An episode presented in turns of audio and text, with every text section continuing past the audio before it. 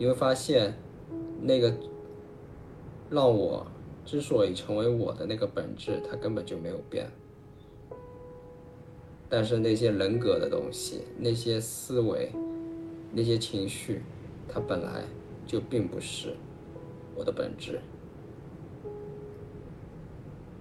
他们可以来，可以去，但是你的本质是它背后那个不动的背景。所以，当你问出我是谁的时候，你就放手，让这些东西不属于、不是你本质的东西，让它慢慢消失，回到那个不动的背景中去。如果此刻你有任何的情绪、觉受，你也可以让它慢慢的放手，让它慢慢的消失、流走，然后看一下。你的本质有没有变化过？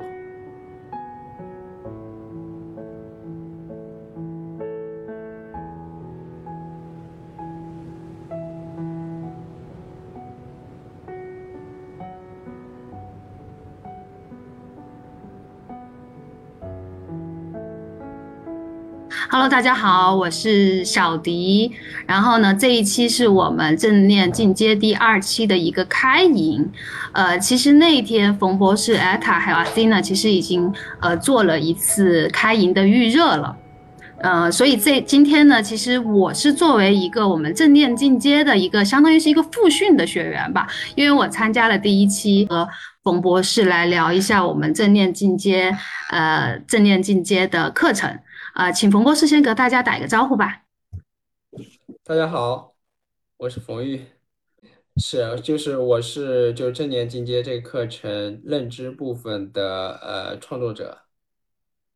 然后就是我也会就是在这个课程当中一直陪伴大家，给大家答疑。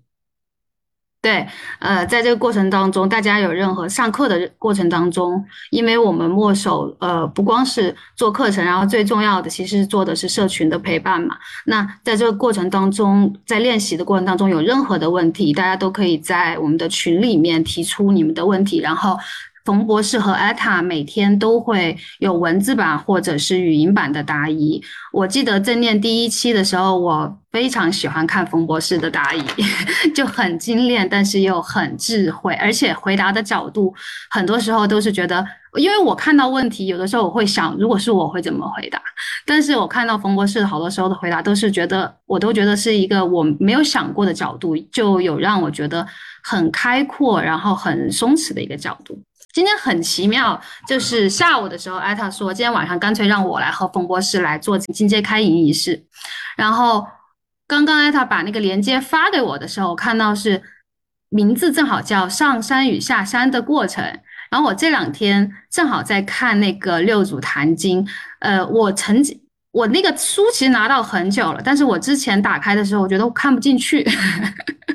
就觉得那个文言文我怎么看得进去？但不知道为什么最近打开呢，突然就觉得自己能看懂了，而且就一下子就看得如痴如醉的。然后今好正好今天有一个朋友就正好在和我聊里面非常著名的那那个两首节子，冯博士肯定也知道。我我给大家念一下，我一念大家肯定就晓得是哪两首。它刚好和我们今天的主题非常非常的契合。就当时吴祖要传他的衣钵的时候，他就让他的弟子不是各自去做一首节子来嘛。然后当时他的那个大弟子神秀大师就做了一首节子。他这首节子是这么说的：他说，身是菩提树，心如明镜台，时时勤拂拭。莫使有尘埃，意思是说，我们的身体是菩提树，我们的心就像明镜台一样，我们要时常的去给它擦拭，让它不要沾染上尘埃。就像我们时时练习的过程当中，有时候觉察到自己有念头，有时候觉察到自己有情绪，有时候看到自己有恐惧，我们去把那些东西给它擦掉，不要让那些尘埃沾染到我们的心。然后后来呢，慧能。呃，慧能大师做了另外一首节子，大家觉得哇，这个更高明。他这首节子是这么说的：他说，菩提本无树，明镜亦非台，本来无一物，何处惹尘埃？他说没有菩提树，没有那个身体，也没有那颗心。既然什么都没有，那还需要去擦什么尘埃呢？那后人很多人可能觉得，哇，那慧能大师这个境界更高更高明。但其实刚刚我还在和冯博士说，对于对于我现在这样一个正在上山的一个修行人，或者是一个呃自我成长的一个人来说，其实这两首节制呃没有矛盾，一个是讲的是结果，而另外一个呢，可能是我觉得是在我这个阶段。或或者是很多人的阶段都是一个必经的过程。我们的当我们的头脑还需要去抓住一些意象、一些概念的时候，我们需要一些比喻，我们需要去看到我们的身体是一个菩提树，我们的心是一个明镜台。我需要去实时的去擦拭，然后也许我知道有那个结果，但是这个过程是我必经的一个过程。对，其实这两个节字的话。他们修行过程中，你这两个节字是同步的一个过程，我觉得就是它是来自于两种不同的侧面，来自于两种不同的角度。如果你是用一个人格的层面去看的话，那的确我们就是可能我们的人格有诸多的缺陷，那就是我们可能有过去的一些伤痛的经历，或者有些放不下的东西。它就是那些尘埃，或者说沙子，或者说是污染物，它就是好像我们，我们似乎就是这些东西，这些污染的东西是我们的一部分，我们的本质似乎被这些东西给沾染了。但是它其实是从一个人格的角度来讲的，也就是说，你的思维还有你的情绪这些东西，它是有染的。但是如果你回归到了那个后台那个背景，也就是我们所谓的纯粹的意识那个地方的话，那你就会发现那些呃游览的东西，他们都不在。我们可以这样子去尝试，大家可以现在呃先放松一下，先闭上眼睛，然后问问自己，向内看，就是问问自己，我是谁。当你向内看的时候。你能感受到什么？你能感受到一些念头，这些念头可能是对于你自己经历的一个回顾，可能是对未来的一个展望，或者它有很多关于你自己身份的一些标签，比如说你的角色，你作为子女。作为父母，作为爱人，作为员工的这么一些角色，但是你让这些念头放，你放手，让这些念头慢慢消失，让你的所有的角色，你过去的经历都慢慢消失，然后问问自己：当这一切都不复存在的时候，我还是我吗？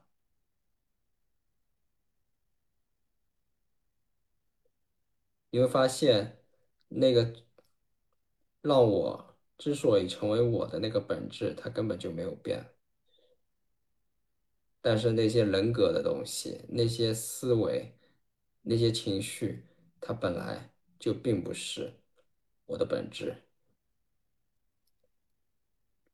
他们可以来，可以去，但是你的本质是它背后那个不动的背景。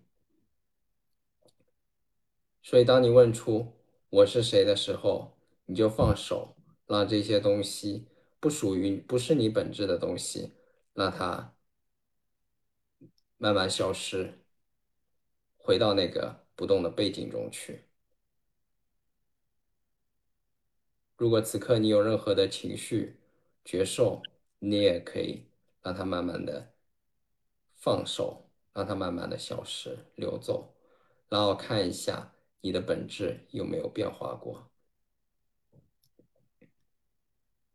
对我刚才就是这样子，让大家去感受一下、体会一下，就是什么是慧能所谓的“本来无一物”，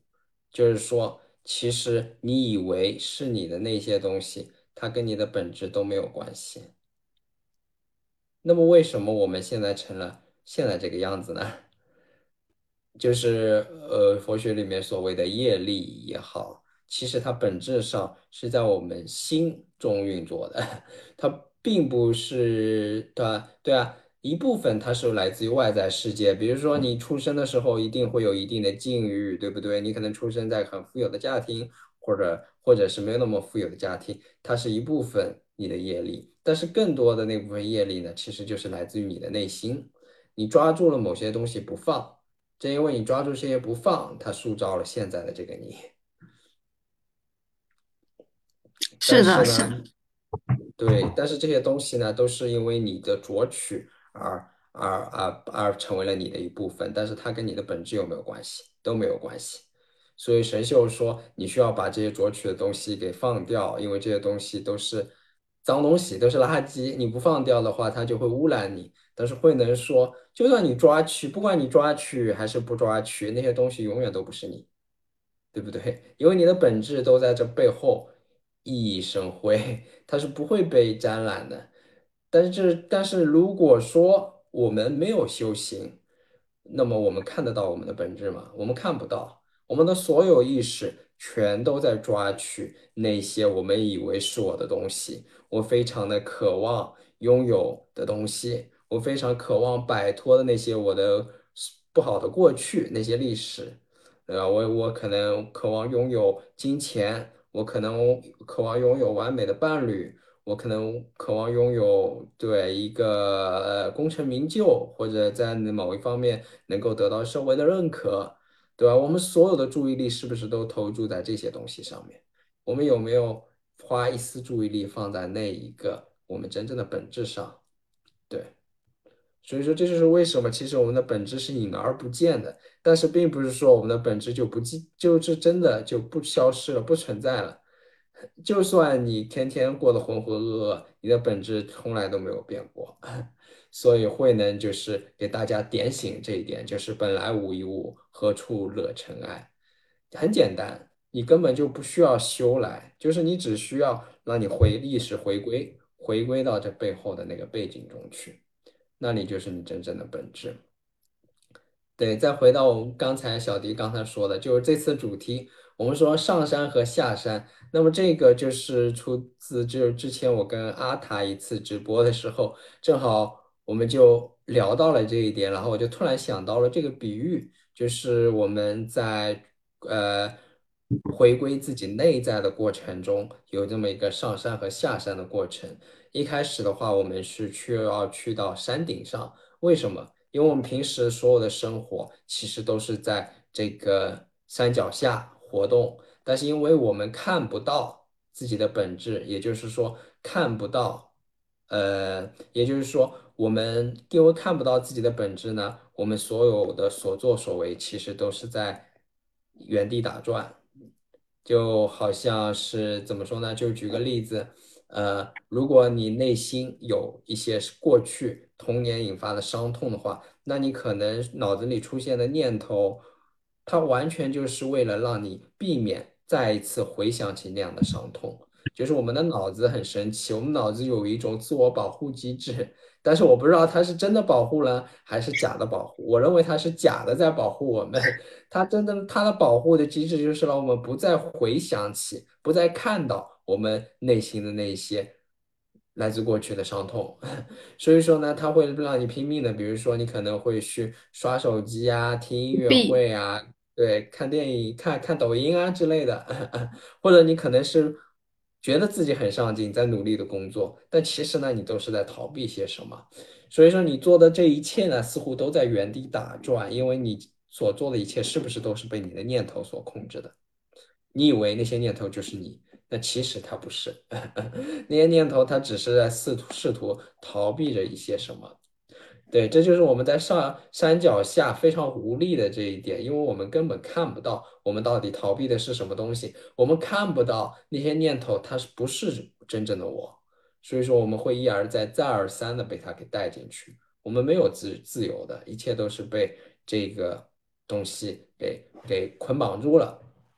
那么慢慢的，在我们上山的过程中，我们是看到了更多的东西。我们看到了在念头背后有着什么样的东西，可以看到来自于过去的那些历史是怎么样影响到我们现在的，可能看到我们内心其实还在抓取着这些疼痛。它可能是我成了我们的身份认知的一部分。我觉得啊，我我我是一个多么可怜的人啊，就是所谓的受害者情节，我不愿意放弃他，因为他让我觉得我自己是值得被同情的，是让我觉得我自己需要，对，让让我觉得我自己是活着存在着的。那么你慢慢慢慢上到了山顶上之后，你会发现什么？这些都是幻觉，就是发现了一切嗯都是幻觉。有没有所谓的，对，有没有所谓的呃自我价值这回事？有没有所谓的自我存在感这回事？这些都是幻觉。为什么有这些幻觉？就是因为我看不到我自己的本质，我看不到我自己的本质，我就很害怕，我很害怕坠落，很害怕不存在，所以说我拼命要去抓取这一些东西，把它误把它们当做我的本质。如果你以前，对啊，如如如果如果你以前呃活在非常穷的原生家庭里面，那么可能你会觉得金钱就是可以让你可以住，让你可以存在的东西。对，你需要用通过非常多的金钱去构筑一个堡垒，然后把自己关在这个堡垒里面，这样子让你觉得自己有价值，让你觉得存在。对啊。但是恰恰是因为这样子的念头，让你彻底的与生命之流给脱节了，然后你会发现自己是路越走越窄，就会生活中会有越来越多的痛苦。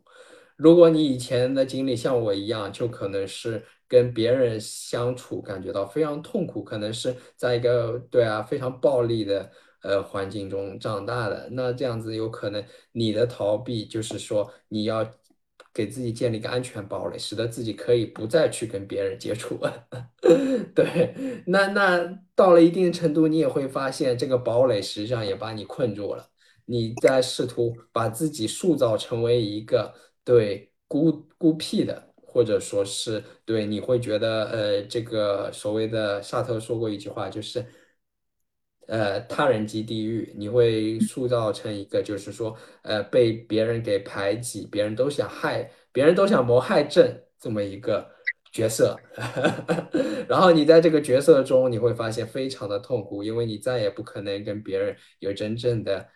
呃那种交流，跟别人有真正的那一种呃连接了。对，所以你到了山顶上之后，发现了啊，原来我过去都活在一个大幻觉里面。所以说，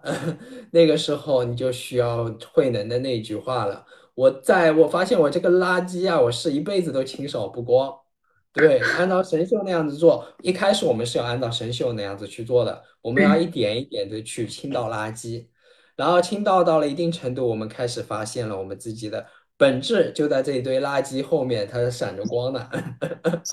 然后我们就发现了，我们不必要这样把所有垃圾倾倒干净，我们也倾倒不干净，一辈子可能都倾倒不干净。我们要看到我们的本质就是，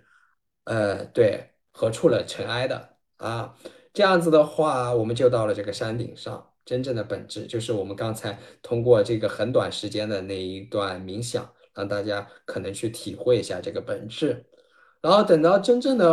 呃回归了这个本质之后，我们是不是还需要倾倒垃圾呢？肯定还是需要的。但是嗯，我们是立足在自己的本质层面上去放手。本来如果我们没有意识到我们自己的本质的话，我们能不能真正的放手？非常非常难。你可以去，每天做冥想，做两个小时的冥想，对，让自己的情绪呃平淡平静下来，让自己的念头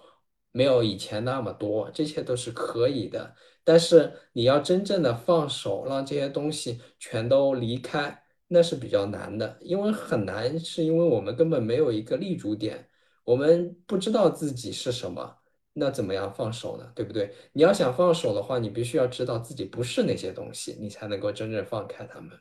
所以说，之前那些工作呢，就是让我们回到那个真正的本质，或者说我们叫所谓的自信。对，嗯，对，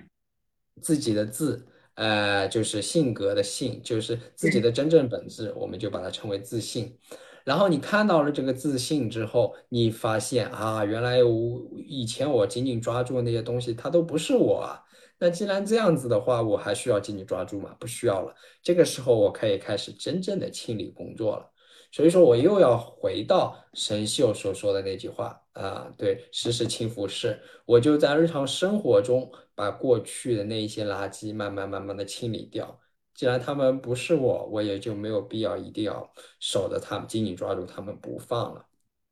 那这样我又回到了一个下山的过程。对，嗯。所以说就是这样子的。我要回到日常的生活中去，而不是就待在山顶上了。待在山顶上，风景是非常好，但是呢，你没有办法落地，没有办法把你悟到的那些带到你的日常生活中去。你要带到日常生活中的东西，你就必须要再回到山脚下来，脚踏实地的在生活中落地。你当时在山顶上看到那些景象，对，你在山顶。上看到了。你就知道你的路该怎么走了。现在你有地图了，你就回到山脚下，沿着这个地图走你自己的路。这就是我们真实的生活。说的太好了，我刚刚还说，我说一个是过程，一个是结果，然后冯博士说，其实不是，它是它是同时存在的一体两面。我觉得就是一个是抓，一个是放，但是没有过那个抓的过程，你永远不知道什么样才能去。放下它，就是当我们头脑中知道了很多概念，尤其是当我们走在这条路上，有很多很厉害、很高深的智慧，可能一下子啪一下子就放在你的面前，你会被那个东西感染。举个最简单的例子，上一次，呃，上一次，呃，冯博士和艾塔你们直播的那次哈，包括 Azina 一起的那一次，有好多小伙伴其实有一个提问是问到，到底什么是臣服？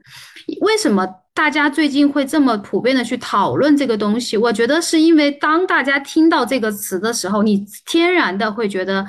它太吸引你了，它有它天然的会非常的吸引你，吸引你去向往那种状态。但是你会发现，当你真的想要去做的时候，你的头脑是放不开的，你的头脑是没有办法去直接去执行那个臣服这件事情的，因为你的头脑会。反而会有更多的东西去想要抓，所以所以所以所以我也很想，包括我们在那个正念进阶的这个课程的过程当中，包括好像到第九课还是第十课，冯博士在课程当中也有讲到沉浮。冯博士，你是怎么去理解沉浮这个概念的？或者你觉得沉浮在课程当中是怎么去体现的呢？对，其实我担心的一点就是沉浮这个东西被概念化。被概对念化意思就是你的头脑会抓取它，那么问题就是你能真正的用头脑去臣服吗？对，可能，完没办法，全不可能。头脑头脑是做不到臣服的。臣服的。对对，头脑永远都做不到臣服。当你知道臣服这个概念的时候，你的头脑就说：“哇，我好想臣服啊！我好想 通过臣服拥有生命赏赐我的这一切啊！”然后它成了另外一个需要去抓取的东西。对对对然后你就不可能臣服了，对不对？你在刻意的想要去达到一些什么东西，臣服也是不可能达到的。对，不可能到达的。臣服的意思是什么？臣服意思就是放手，没有任何区别。你是不可能到达他的，你能做的就是放下到达的念头，它自然而然就来到了。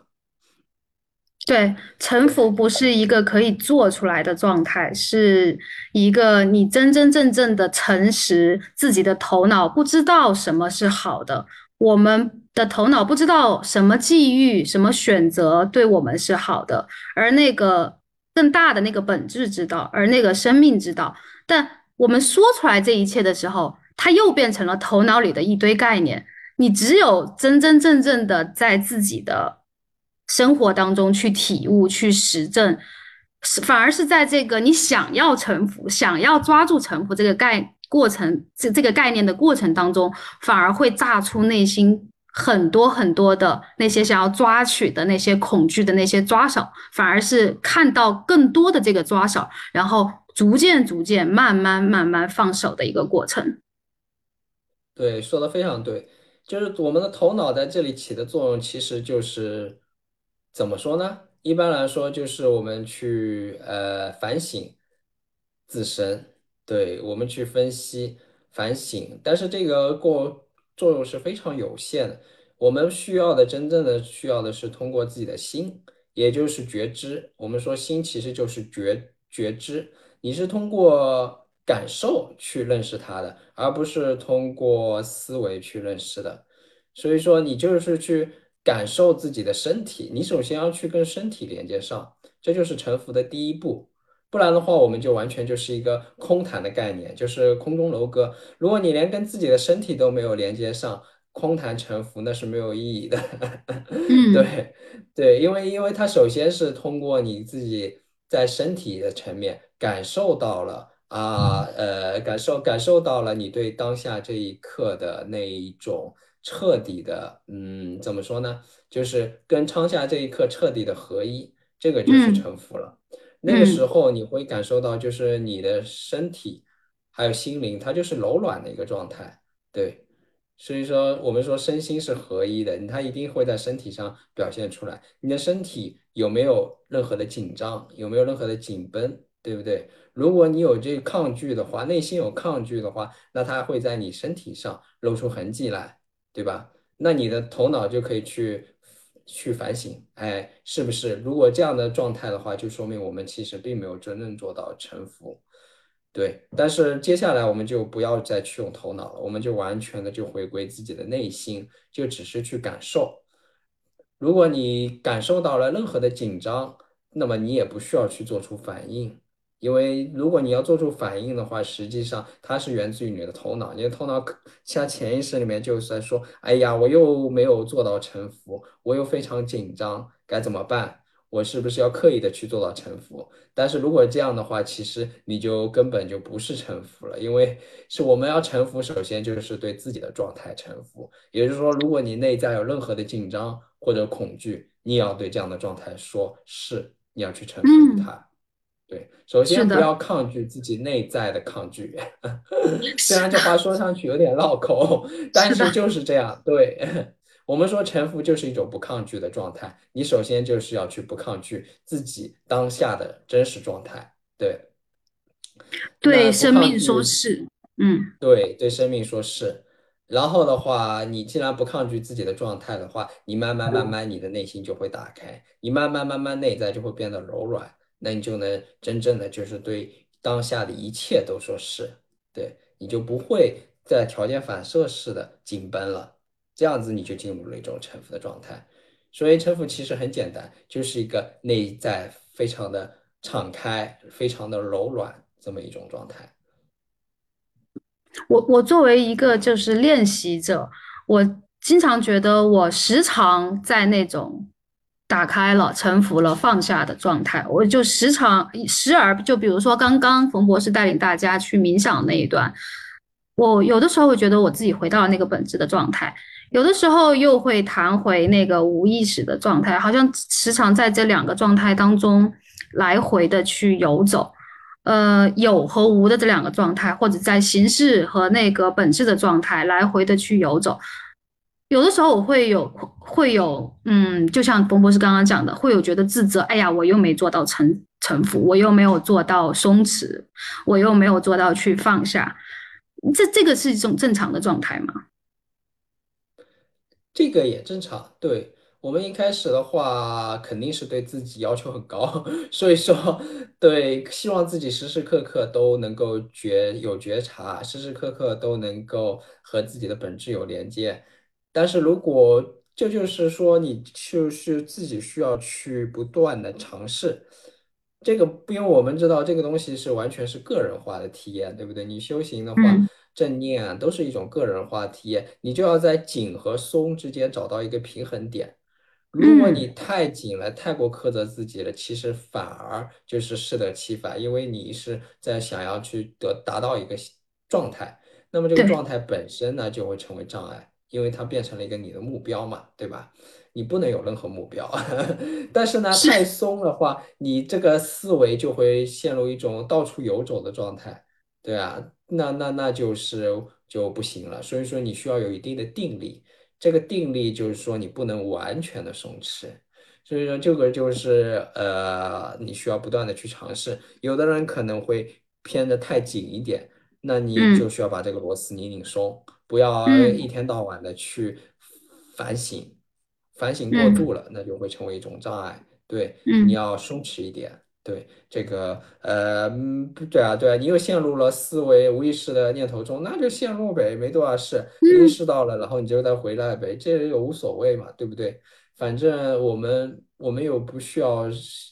追求什么，我们要追求开悟成佛吗，不需要的，你当下即是，对，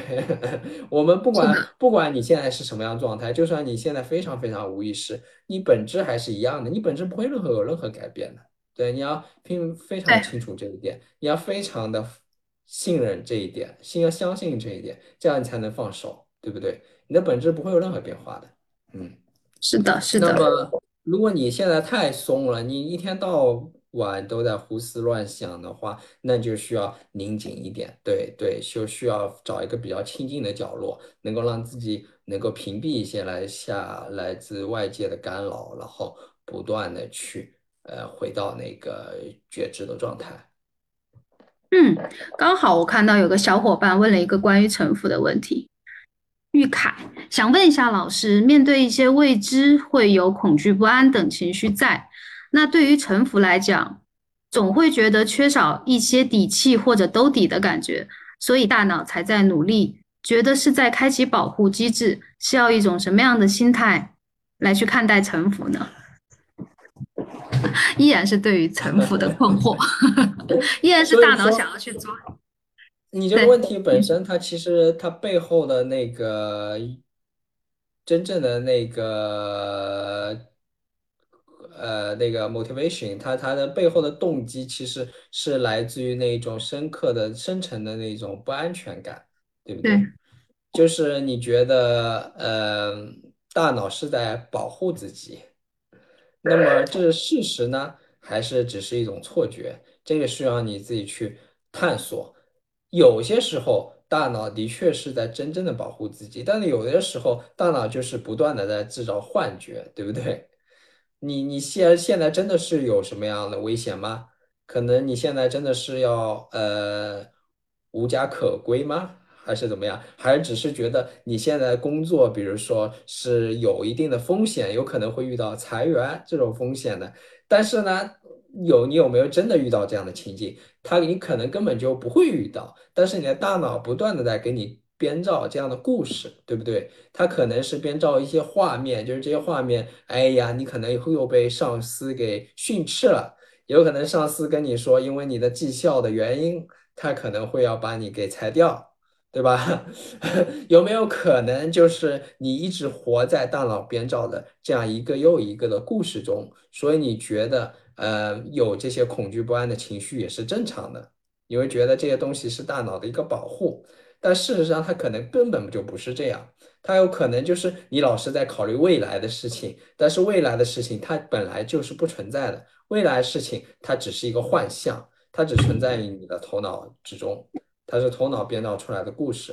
所以你要去看清这一点。如果看清这一点的话，你就觉得啊，我并不想要这些恐惧，因为这些恐惧都来自于未知，来自于不可知，来自于头脑编造的故事嘛。既然是未知的话，我为什么老是要有编造一些不好的故事，而不是去编造一些美好的故事呢？说明我们的脑子也并不是完全中立的呀，它是有选择的，对不对？既然是这样的脑子，我为什么要去相信它呢？对不对？如果因为他编造的故事，我活在恐惧不安中，对不对？你去感受那个恐惧不安，你会不会觉得难受？会不会觉得不舒服？你会不会有逃避的感觉？然后因为你头脑子编造了故事，然后你感到恐惧不安，然后为了逃避这样恐惧不安的情绪，你要去编造更多更多的故事。这些更多的故事，你又会让你产生更多的情绪。这是一个恶性循环。是的，如果你能意识到这个恶性循环，那么你就要当下就把它给斩断。对，你不想我觉得他的，这种一种状态中。我觉得 对，说的太好了。我觉得他的用词里面有两个词，我都特别有感觉，一个叫底气，一个叫兜底。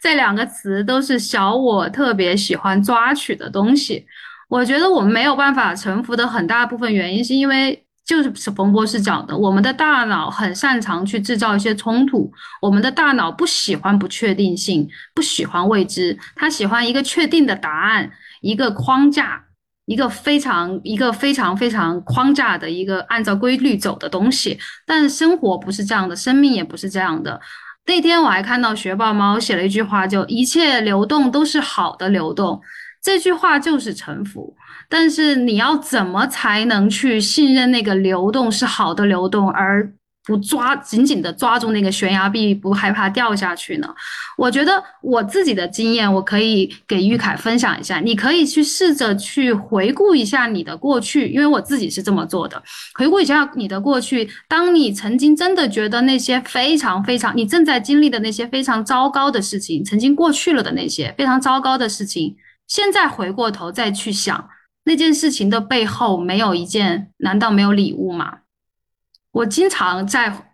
在臣服这件事情上，我经常会去看我过去的事情。有的时候，在过去那个当下，我觉得特别好，特别得意，我以为是生命给了我一个超级好的肉，那个肉丸的时候，往往背后埋着炸弹。但是，往往被我我被炸的血肉横飞的时候，现在回过头来看，原来里面埋着礼物。所以，真的臣服就是我们不知道，我们的头脑是不知道的，但是生命知道。所以，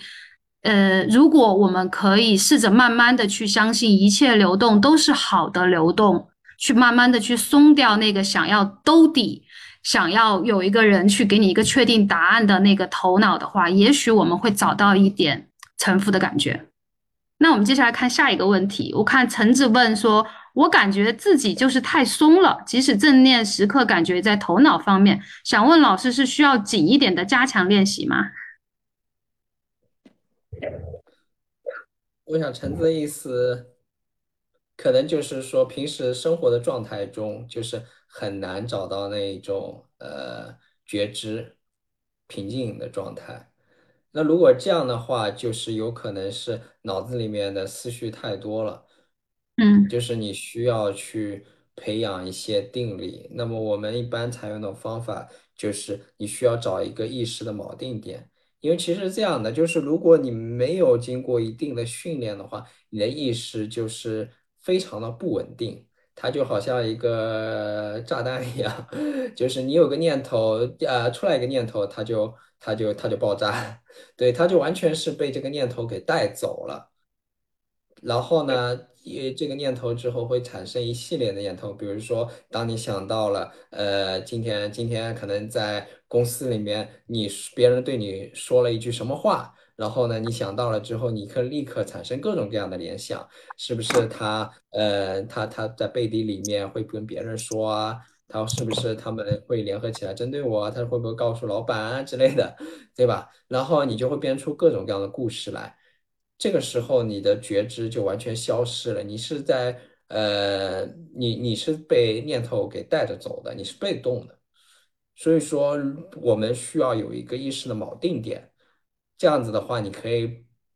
化这个被动变成主动，你就把主动权给拉回到自己手里来。那个锚定点呢，一般来说，你可以选择呼吸，因为呼吸你时时刻刻都能觉觉察到。你可以感受，就是你的腹部它的起伏啊，或者说感受那个气体是怎么样从你鼻子里面流进去那种感觉，那种触觉。然后只要你感觉到自己的念头开始多了，你就立刻把自己的注意力放回到你的呼吸的那种感受上。这样子的话，你就相当于话，你就你你就掌有主动权了。就算是意识来了，他也不能很轻易的把你拉走。那么每个人这个锚定点不一样嘛，很多人他可能是用呼吸，那有很多人可能是用身体的感受，不管是你手上的感受，还是脚上的感受，还是呃胸胸腔那种感受，或者你整个身体，它都有一个明确的那种感觉。总之呢，反正如果你觉得这个适合你，你就可以把它当做一个锚定点。对，最好的锚定点呢，就是我刚才说的，是用你身体部分的这些锚定点。其他你还可以可能采用一些外在的一种东西，比如说是一句咒语啊，或者什么的。对，这个也可以用，但是对我个人更加建议，就直接用你身体拥有的那些感、那些觉受作为一个意识的锚定。是的，有的时候我们可以。看见念头，然后拉回呼吸，甚至有的时候你也可以追随那个念念头，呃，追随它走一会儿，看一下它到底想给你讲什么，看一下你的大脑到底在编什么样的故事，然后再一次回到那个念头与念头之间的那个空隙，或者是回到那个呼吸的那个锚定点上来。然后这个锚定点，就像冯博士刚刚讲的，你可以自己去找到一个你自己喜欢的、自己习惯的。呃，或者是刚刚风博士也讲，也可以用到什么咒语啊？就像我们之前在正念进阶的时候有谈过一个清理的话语，就是对不起，请原谅，谢谢你，我爱你。这四句话其实你可以对你的那个念头讲，你也可以对那个情绪讲，对你现在升起的所有的念头说谢谢你，我爱你。你可以看一下那个念头会发生什么样的变化。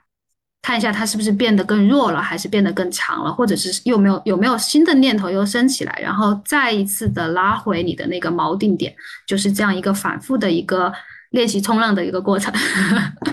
对，好，还有一个有应用的咒语，我可以叫咒语或者叫念头，就是我是，就是我们说我是谁嘛，对，但我你看到的那些念头都不是你，对。我不是这个，我也不是那个，那我只能是什么？我就只能是我是对，所以说你可以锚定在我是上。我是的意思就是说，你不是你能够感受到的任何东西，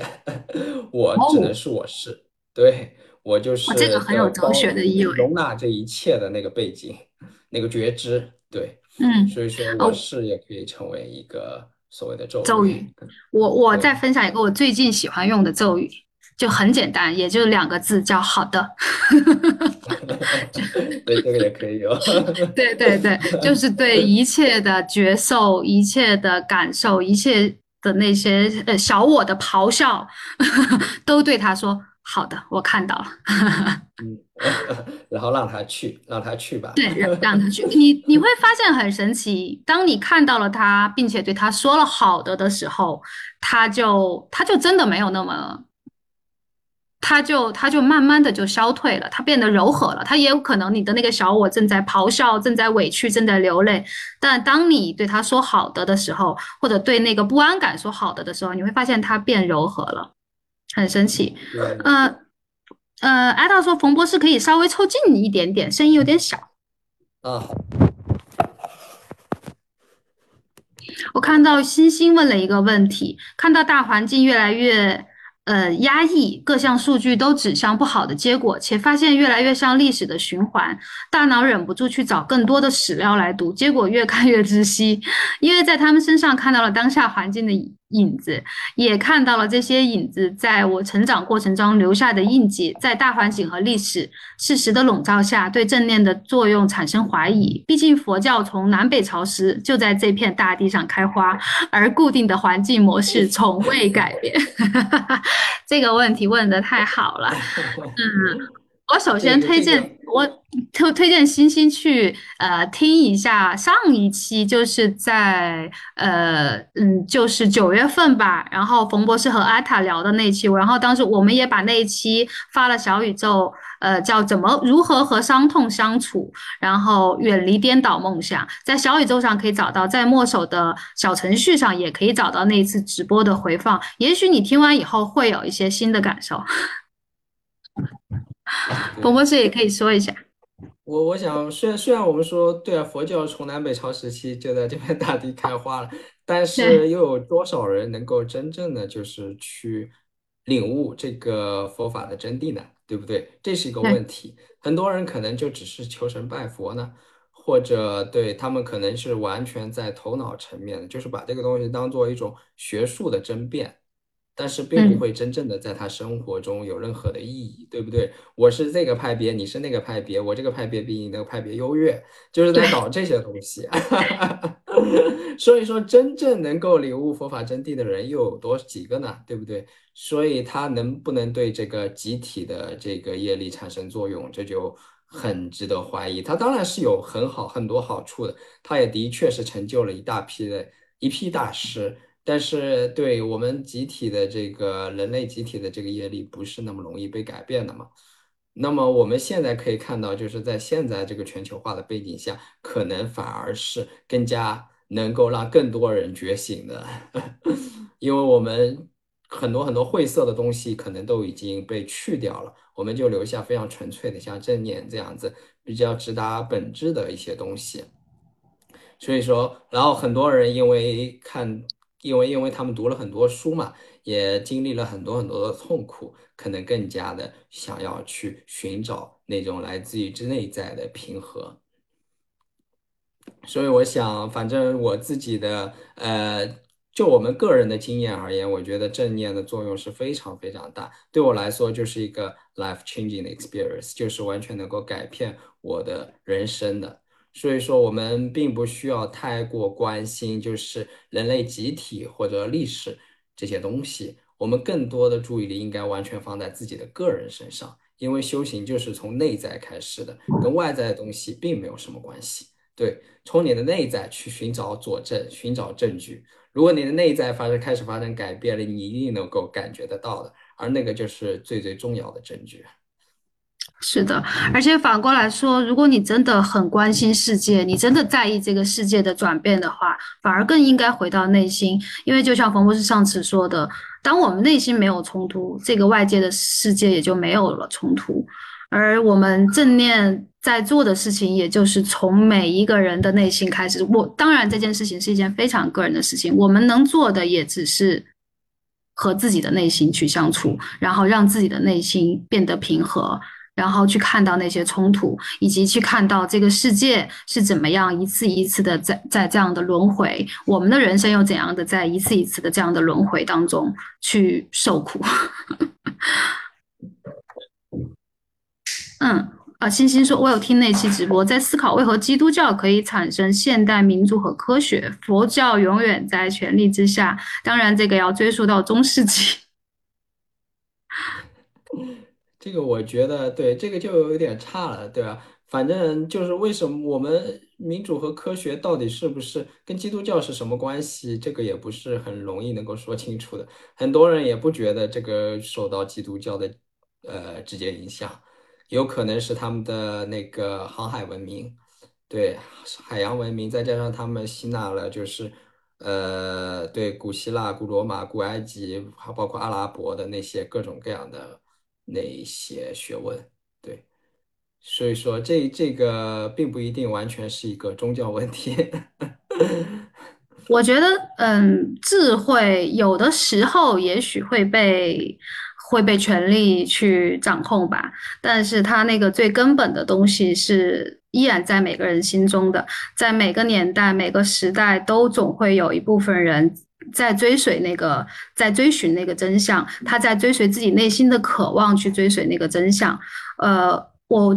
这我自己觉得什么样的人适合来上这个正念进阶的课程呢？我觉得大家比如说能听到这一期直播，能报名参加正念进阶的课程，我真我我经常有种感觉是，呃，一定不是偶然，一定是某种程度上是你的生命已经准备好了来到这里，呃，可能握手的正念入门的课程，可能更多的是在讲，呃，什么是正念，或者是我们要怎么的去练习觉察。而正念进阶课程，我们会看到在里面会探讨一些更究竟、更根本、更本质的东西，也就是刚刚冯博士一直在讲的那个源头的我们，那个本质的我们，那个合一的我们。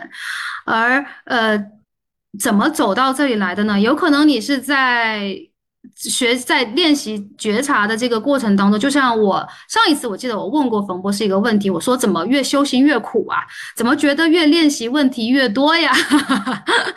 怎么生活当中的问题越多？怎么头脑层面的冲突也越多呀？然后当时冯博士回答我说，其实不是问题变多了，而是因为你以前没有能力去觉察到那些本来就在的问题，而当你的随着你的觉知力上升，你的觉察力上升，你看到了。那那些它本来就存在的那些问题，与此同时，就像我们说的，当你的能力在进化的时候，可能那个生命的脚本也在进化，那个头脑那个小我也在进化。当然，这个“进化”这个词也是在我们在上山的路上的时候很喜欢在去说的一个词。所以，也许很多小伙伴是和我一样，最开始是带着很多的困惑。在自我成长这条路上，带着很多的困惑来到这条路上，来进入到这个正念进阶的客人课程，也许也都没有，你只是单纯的追随自己内心的那个渴望。我觉得那个渴望是，我觉得每一个走走在这条自我成长的道路上的人都会感受到的。你渴望知道何为真相，你渴望那种真正的自由感，你渴望那种呃更纯粹的那和那个意识本体在一起的那个，你渴望知道那个更本质的东西，所以来到了这个正念进阶的课程。我在听这个正念进阶的课程的时候，我有一种感觉，就是最开始。好像是一个一个的关卡，从第一课好像到第八课吧，先是从什么头脑的层面，有的把这个关卡破了以后，然后身体的层面，然后可能心的层面，然后情绪的层面。我记得是到第九课还是第十课，然后啪一下，呃，欢迎回家，就是就是刚刚冯博士说到了山顶的那个过程，然后到了山顶，欢迎回家。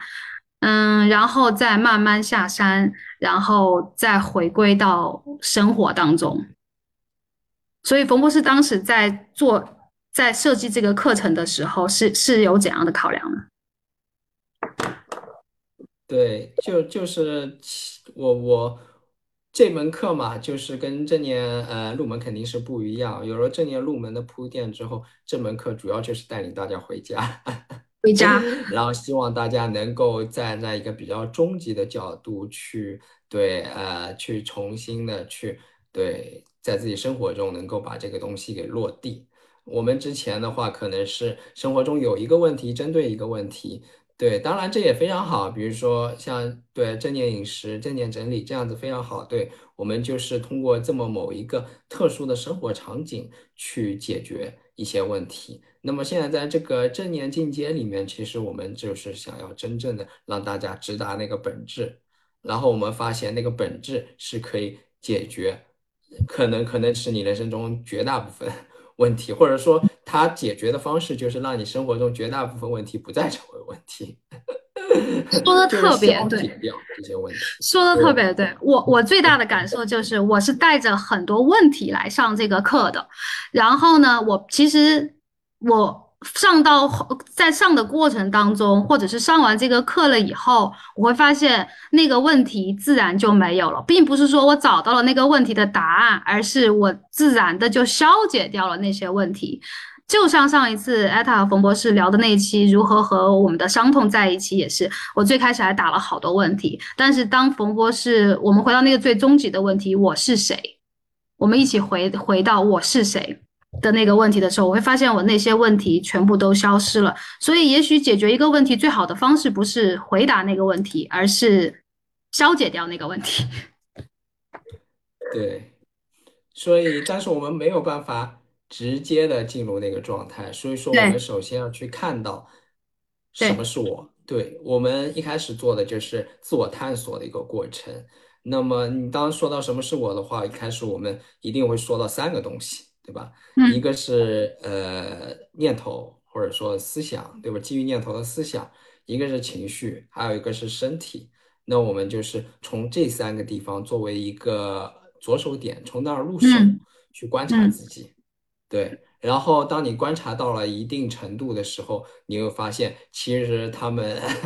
其实他们都是某种程度上的幻觉。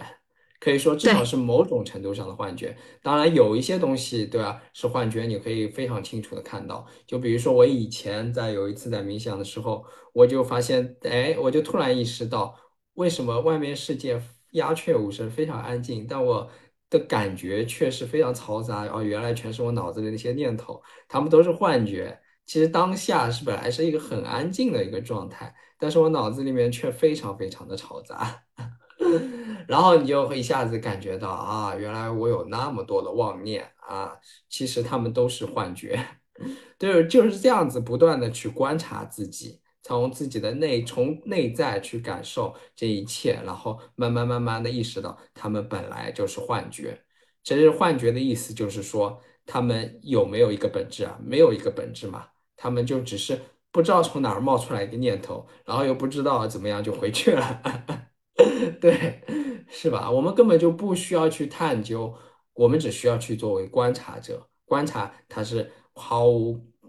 对毫无根据的冒出来，毫无根据的消失，这样子我们就看到了它作为一个幻觉的本质。对啊，然后情绪更是如此，对不？毫无，可能别人说了一句话，莫名其妙就冒出来一个情绪。当然，你要分析的话，你可以分析出一大堆，它是来自于过往的什么样什么什么经历之类之类。那么我们精神分析嘛，也做这个事情。但是在正念里面，其实我们并不一定需要把它过往的所有的历史全记录全部给找出来，我们就当下就直接就看清楚了这个情绪，它是一个幻觉。只要你能够真正的看清楚，真正的意识到它是幻觉，它就不会再困扰你，它就立刻就消失。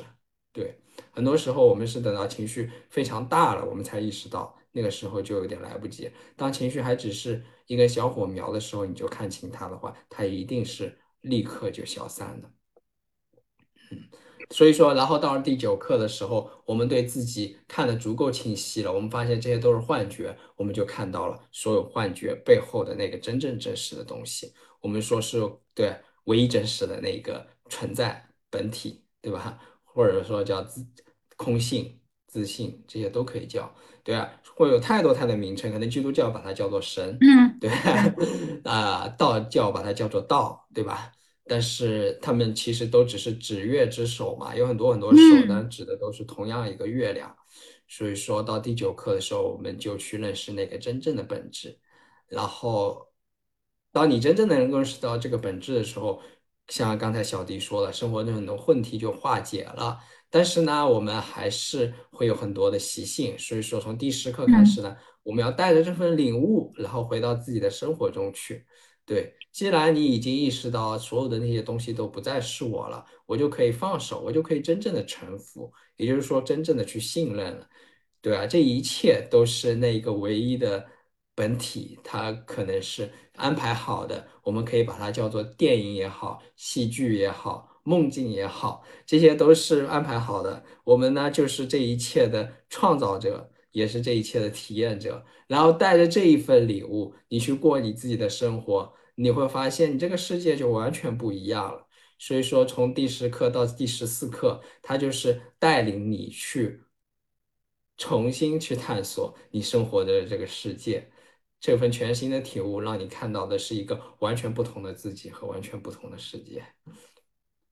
是的，我在上这个正念进阶的课的时候，也能感受到王冯博士刚刚讲的这一个完整的这样一个一个 flow。所以，就不管你是呃在习练的过程当中，你发现你的头脑出现了更多的冲突，你的生活当中出现了更大的困难，你是带着问题来的，还是你其实在这条路上已经走了很久了，你带着对那个更本质的东西更大的渴望来的？这。这套课程，你都会在这套课程，你会觉得你开始了一次一趟更更为深入的新的旅程，然后在这趟呃，然后你会在这套课程里面体会到我们在这次直播直播最开始讲的那两个概念，一个是一个是就是时时勤拂拭，莫使有尘埃的过这个这一面，也能感受到本来无一物。本来无一物，何处何处惹尘埃？这两种感觉，你都会在这个课程里面都会感觉得到。然后在课程里面，冯博士和艾塔也会实时的去陪伴大家。呃，里面聊的，里面有的时候上课可能还没有，呵 呵上课是一方面，然后。群里的聊天也是学习的另外一方面，因为我觉得在这条路上有同修、有同好、有同伴是一件非常非常珍贵的一件事情。我觉得这也是我觉得特别特别感谢和感恩墨守的地方，让大家可以在这样的一个地平台上相遇，在云端相遇，然后有这么好的呃老师和同学，我们可以时时陪伴，然后在这个过程当中可以共同的去。嗯，用“成长”这个词儿可能都不对吧？共同的去探索，共同的对，一起回家，对，一起回家这个词儿对了。好，谢哇，谢谢妈妈。嗯，我妈还给我们俩一人打赏了红包。嗯，你说，你说。对，大大家就是在上这门课的时候，就是还是真的需要去花一点时间和精力。就是这门课并不是知识性的课程，并不是你知道了这些东西啊就万事大吉了。其实你知道的，呃，可能有点用，但是绝对就是根本跟你真正知道完全差别太大太大太大了。就是你现在听到的这些东西，很多也可能就只是有一个初步的认识，或者说是头脑的，概念上的认识。你要去实际的去练习，这个练习就是说要去真正的觉察到，而不是通过头脑思考得到的结果。就是结就完全差别非常大，头脑思考得到的结果和你直接就是觉察得到的是完全不一样的。你一定要就是直接觉察到。所以说这一次的话，我们有专门每一天都有那个冥想的练习。这个冥想的练习呢要去做，然后呢，希望就是大家能够把这个冥想的习惯也能够保持到这个课程之后，也最好就是每天都有一定时间的冥想练习。然后继续说这门课，就是大概大家应该怎么学，就是嗯可能大家尽量找一个就是脑子比较清晰的时候，先去听认知这一部分。可能我可能会建议就是早上吧，对吧？但嗯是取决于你的呃作息时间。一般来说早上比较好，因为晚上大家都可能昏昏欲睡了，认知可能你听不完就睡着了，因为这次认知是比较难的，也比较长，对。所以尽量可能早上把认知听完之后，你要看一下那个每天我们都会发一个生活小贴士。这个生活小贴士呢，你可以把它就是可能记录在手机上啊，就我们群里面也会置顶，就是每天你可能早上看一下之后，尽量就在生活中按照他说的去做。比如说有一些生活小贴士，就让你在生活中时时处处留意身边的微小的物件。比如说，我现在开会的时候，我要去留意着我桌子上的有茶杯，对吧？有几本书啊，有电脑，对吧？这些东西我都要去呃留意，或者可能会要生活小贴士让你去留意你现在所处的整个空间，对吧？这些东西呢，你都是要在当天的生活中去练习、习练，这样子才会有最好的效果。因为这些生活小贴士都是根据每一天的主题量身定制的。然后呢，你在这个日嗯当天的日常生活中去做了这些练习之后，到晚上可能或者中午，对，找一个合适的时间，你去做那个冥想习练。那个冥想习练，呃，可能前半部分阿塔会有引导，后半部分呢有很多的有一些留白，这个留白会越到后面留白的时间越长，就是希望给大家一些就是没有引导，但是就是完全的禁忌这么样的体验。但是一开始的话，你会发现这个非常难受，因为你发现原来你不曾意识到的那些所谓的潜意识里面的东西，可能都会慢慢慢慢的翻上来，可能念头就像波涛汹涌一样的止不住。但是你要知道，这是非常非常正常，每个人都是这么过来，我自己也是这，么过来的，每个人都是这样。对，但是你必须要对啊，穿过穿越这一这个过程，对，一开始念头非常非常多，但是慢慢慢慢的，你可以忍受这个没有引导的冥想了。可能一开始是五分钟到十分钟到半个小时，一个小时、两个小时，你都能够坐得住，然后脑子里的念头会越来越少。所以说，这就是一个持续的过程。在这个过程中，对你就是保持，就是尽量的，如果你能够回到回归你的觉知的话，就是回归自己的觉知，观察自己的任何的念头也好，情绪也好，反正观察你意识中的一切的现象。对，这个就是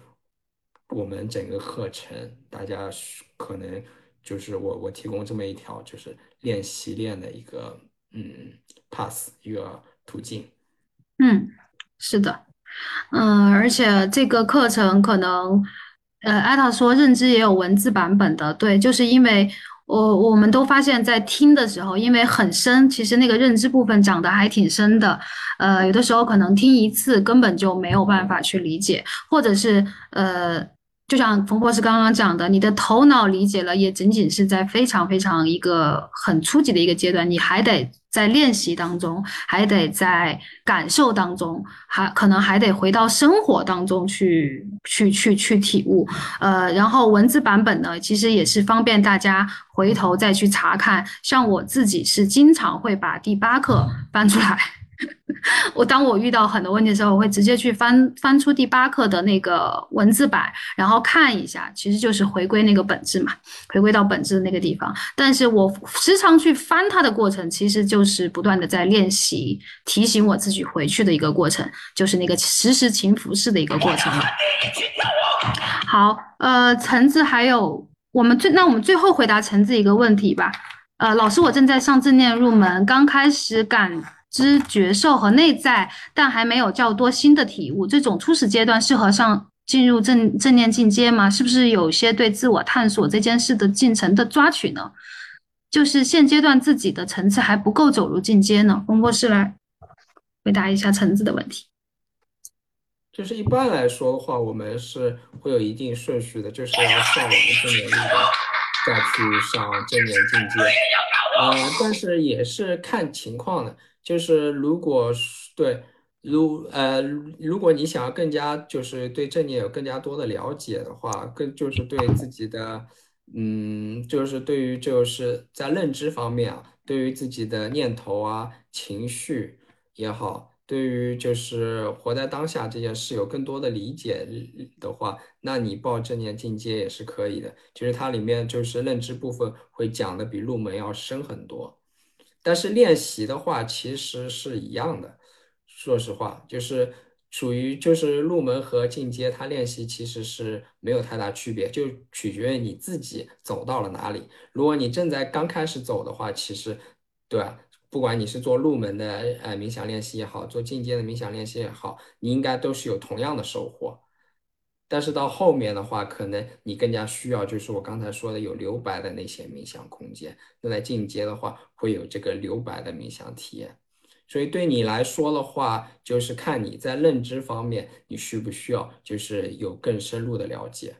如果呃不需要的话，那你就就正念入门的认知部分，可能对你来说就够了。如果需要的话，你可以继续就是听进阶部分的那些认知。嗯。我的感觉，橙子，我觉得是完全没有问题的。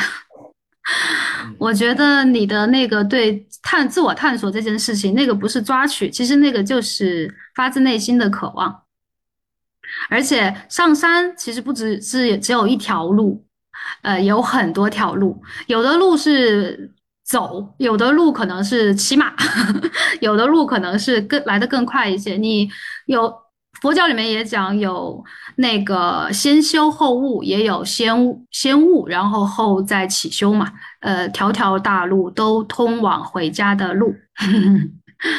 啊，周志群说还没有上入门课，直接来上进阶课了，不知道能不能听懂。我刚刚说了，只我觉得只要报了课，或者是你听到这个是音频，某种程度上是你的生命可能已经准备好了。然后，呃，你听到你听到的东西，呃，如果你觉得暂时还不能理解，或者理解到什么程度，我觉得都没有问题。呃，我很多我自己的成长路径就是好多东西是在我很久之前我就头脑层面以为我自己懂了，但实际上是可能过了一年，可能两年，可能经历了很多事情之后，我才幡然醒悟，哦，当年那个头脑我以为懂了的那个东西，原来。真正的体悟到是这种感觉，所以我觉得每个人都有自己的节奏，呃，完全没有问题。对生命说好的。对，还有一个就是这个课程的这些呃资源是永久可以，就是对，呃，对，永久可以回放、可以复习的。对，所以说你可以对永久的去不断的就是去。当你需要的时候，它随时可以给你提供这些呃这些这些知识也好，这些给你提供这些对回对给你提供这些有必要的提醒，对，你可以随时的去利用它。我觉嗯，默默可以麻烦默默把我们的那个正念进阶第二期的那个链接可以发到我们的直播间里面，有需要的小伙伴可以点进去，嗯。然后我们不光是，呃，对，可以加我们的小呃小管家，可以加我们的那个工作微信，然后让他，然后你可以咨询，你可以咨询正念进阶的课程，然后这个课程可以反复的听，然后课程结束以后呢，大家也会进入到一个老学员的群，因为在这条路上。呃，陪伴是最重要的。可能过了很久，你可能还还会有新的问题又出现，然后我们也会在社区里面一直陪伴大家。然后，呃，所以那我们，嗯，对，小伙伴可以加默默拼团。那我们今天的直播就到这里了。那我们大家就课程当中见，在社群里见，在课程当中去见喽。谢谢冯博士。呃，然后呃，有如果大家还有其他的问题的话，我们可以在社群里面去提问。